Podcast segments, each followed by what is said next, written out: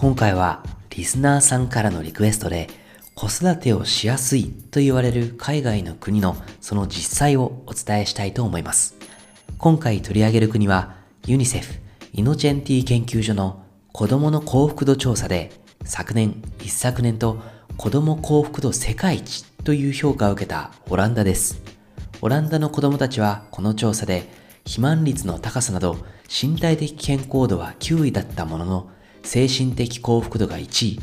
学力と社会的スキルを総合したスキルが3位と全体的に高評価を得て子供幸福度世界一という結果となりました。ではなぜオランダは子供幸福度世界一なのでしょうか？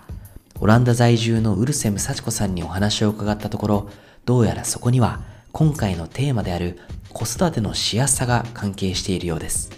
子育てのためにオランダに移住したウルセムさんは、なぜオランダの子供は幸せなのか？と聞かれた際、大人が幸せだからと答えることにしているそうです。まず、ウルセムさんが声を大にして言いたいというのが、オランダでは親、特に母親の自己犠牲があまり歓迎されないこと。日本人の母親として当然と思っていた自己犠牲。例えば、授乳のために自分の腰が痛む体勢をとっていた時、子供のために3時間キッチンにこもって可愛いクリスマスディナーを作っていた時、子供のためにと魅力的な仕事のオファーを断った時、そんな時、周囲のオランダ人の人たちはむしろ眉を潜めたそうです。その理由は明快で、子供のために母親は幸せでないといけないから。母親の機嫌は子供の幸福感に直結する。子供は親が自分の人生を幸せに歩んでいる姿から自分の人生の歩み方を学ぶ。そう考えられていると言います。そのことが普段の生活に如実に現れるのが日々の食事のシンプルさ。ウルセムさんの家庭では朝と昼は各自自分でトッピングを塗った焼かない食パン。唯一加熱調理をするのは夕食で、それもフライドポテトとコロッケ。しかも買ってきたものなどが日常茶飯事だそうです。それで栄養やビタミンは子供に足りるのか？と周囲の親に聞けば、心配ならおやつに牛乳とフルーツでもあげれば？と返ってくる。また、食事に母親の手間や愛情がこもっていないといけない？と不安を口にすれば、今まで調理にかけていた時間、子供と一緒に遊んであげれば？と逆に諭されるそう。その他にもある親へのプレッシャー。例えば、子供のスクリーンタイムはできればゼロで、夫は外で仕事をしているのだから、家事育児は全て私が、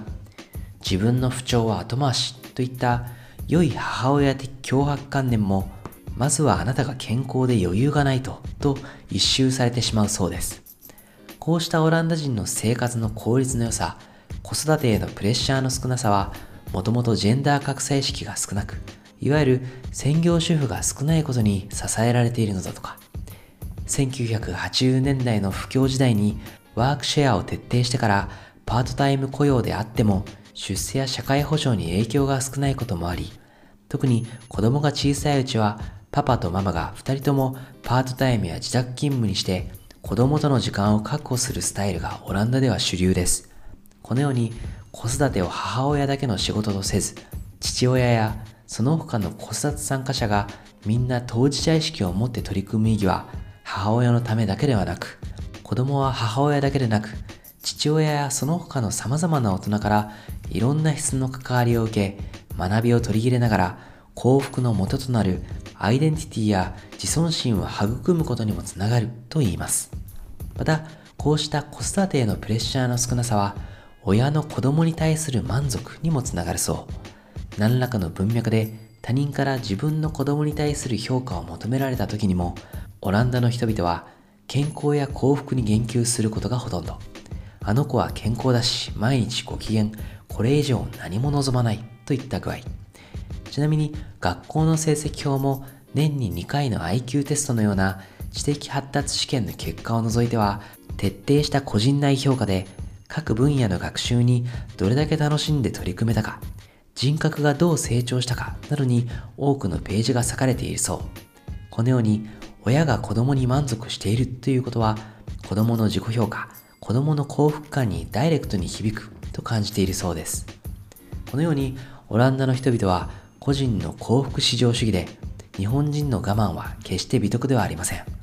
もし我慢や嫌なことを強いられるならそれを変えようとするかそれが無理なら環境を変える行動力をつける方がはるかに建設的と考えます。本人が幸せなのが一番。子供だって親が計り知れない人格を持った一人の人間。ありのままの本人で歩む人生が一番幸福。こうした前提が子育てのしやすさや母親が自分の幸福を大切にするという主義ともつながっているのでしょう。最後にウルセメさんはこう言います。もしもご自身とお子さんの幸福感に思うところがあり、日々の育児に少し大変さを感じる日があったら、その日の夕飯はぜひフライドポテトでも買ってきてゆっくり食べてほしい。その後に子供のためにと犠牲にしていた趣味や自分へのケアをして幸せな顔を子供に見せてほしいと。オランダの子育てのしやすさ、オランダ人の子育てから日本人も学べることはあるかもしれません。